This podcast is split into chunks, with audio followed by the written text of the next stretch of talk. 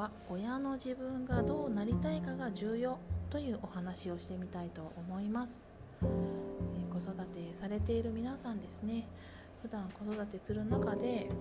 お子様に対してこうなってほしいなとかああなってほしいなとかっていう風な願いを込めて大切に子育てされていることかと思います、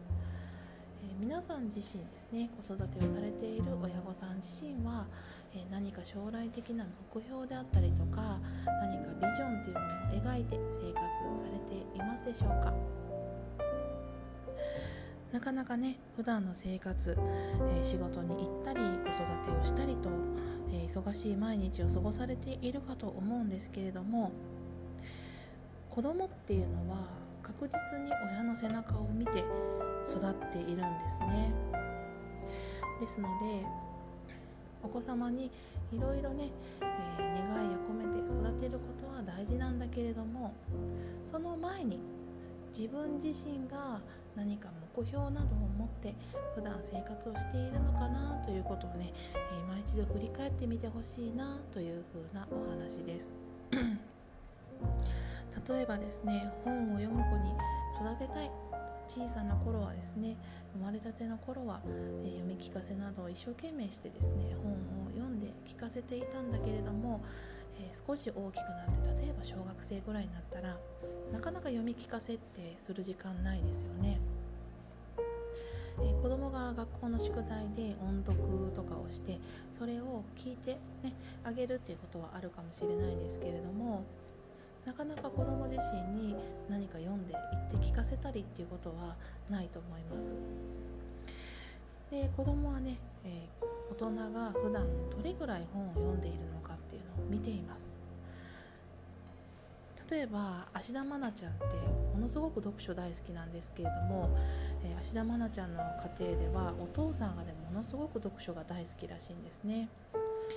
えー、そのようにですね、えー、親自身がまず子供に願う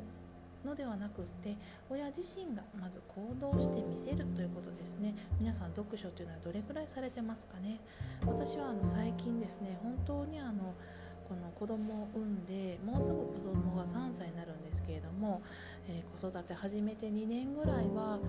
当に子育てのことで精一杯になっていてもう全く子供のことしか考えてなかったんですね。であの自営業してますからあの仕事と子育てでも精一杯っていう風な感じだったんですけれどもようやっとね少しずつあの去年のコロナもありますけれども手が空いてきた時に私はこれから先5年後とか10年後っていうのはどんな風になってるんだろうって考えた時に、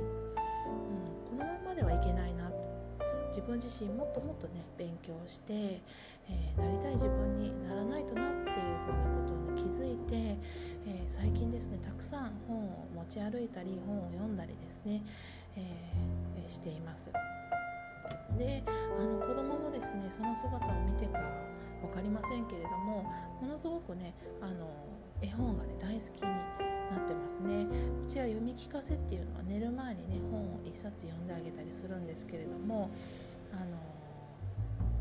最近はあれですね大好きな本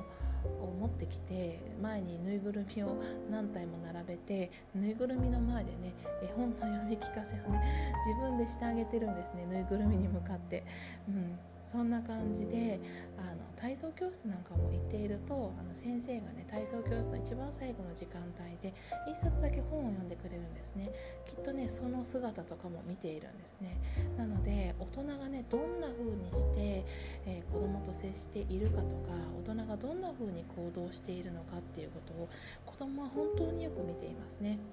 例えば英語をね、えー、させたい喋、えー、れるようにさせたいっていうことで塾に通わせたりっていうこともいいんだけれども自分自身もね、えー、英語を楽しむ何か生活に取り入れる勉強するっていうことをやってみせることで、えー、子供っていうのもよりやる気になるんじゃないかなと思います。例えばうちはねまだあの子供が2歳10ヶ月になったところなので